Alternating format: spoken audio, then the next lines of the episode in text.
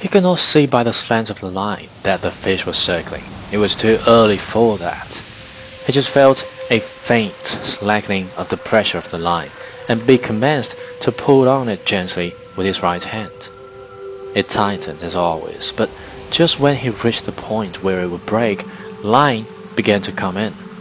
He slipped his shoulders and head from under the line and began to pull in line steadily and gently. He used both of his hands in a swinging motion and tried to do the pulling as much as he could with his body and his legs.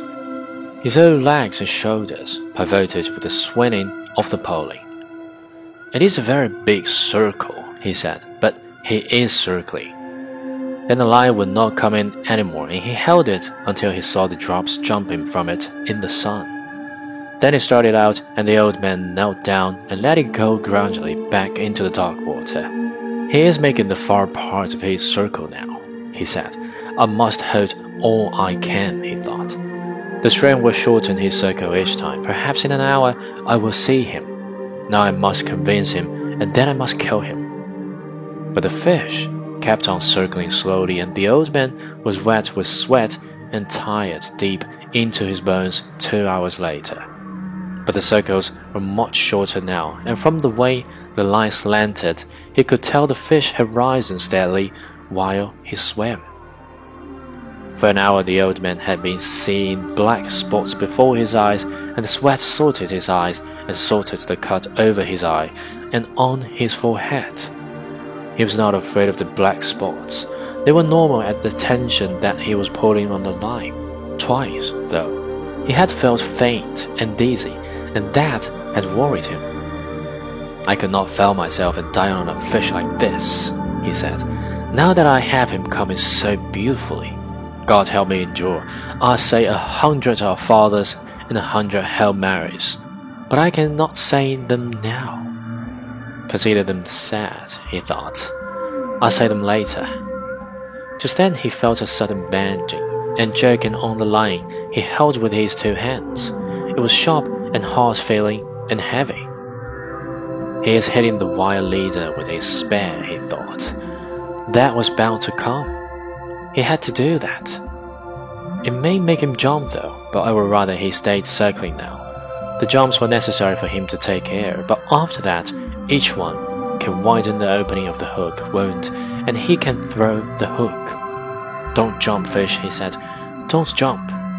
The fish hit the wire several times more, and each time he shook his head, the old man gave up a little lie. I must hold his pain where it is, he thought. Mine does not matter. I can control mine, but his pain could drive him mad. After a while, the fish stopped beating at the wire and started circling slowly again. The old man was gaining line steadily now, but he felt faint again. He lifted some sea water with his left hand and put it on his head. Then he put more on and rubbed the back of his neck. I have no cramps, he said. He'll be up soon and I can last. You have to last, don't even speak of it. He knelt against the bowl and, for a moment, slipped the line over his back again. I rest now while he goes out on the circle, and then he stand up and work on him when he comes in, he decided.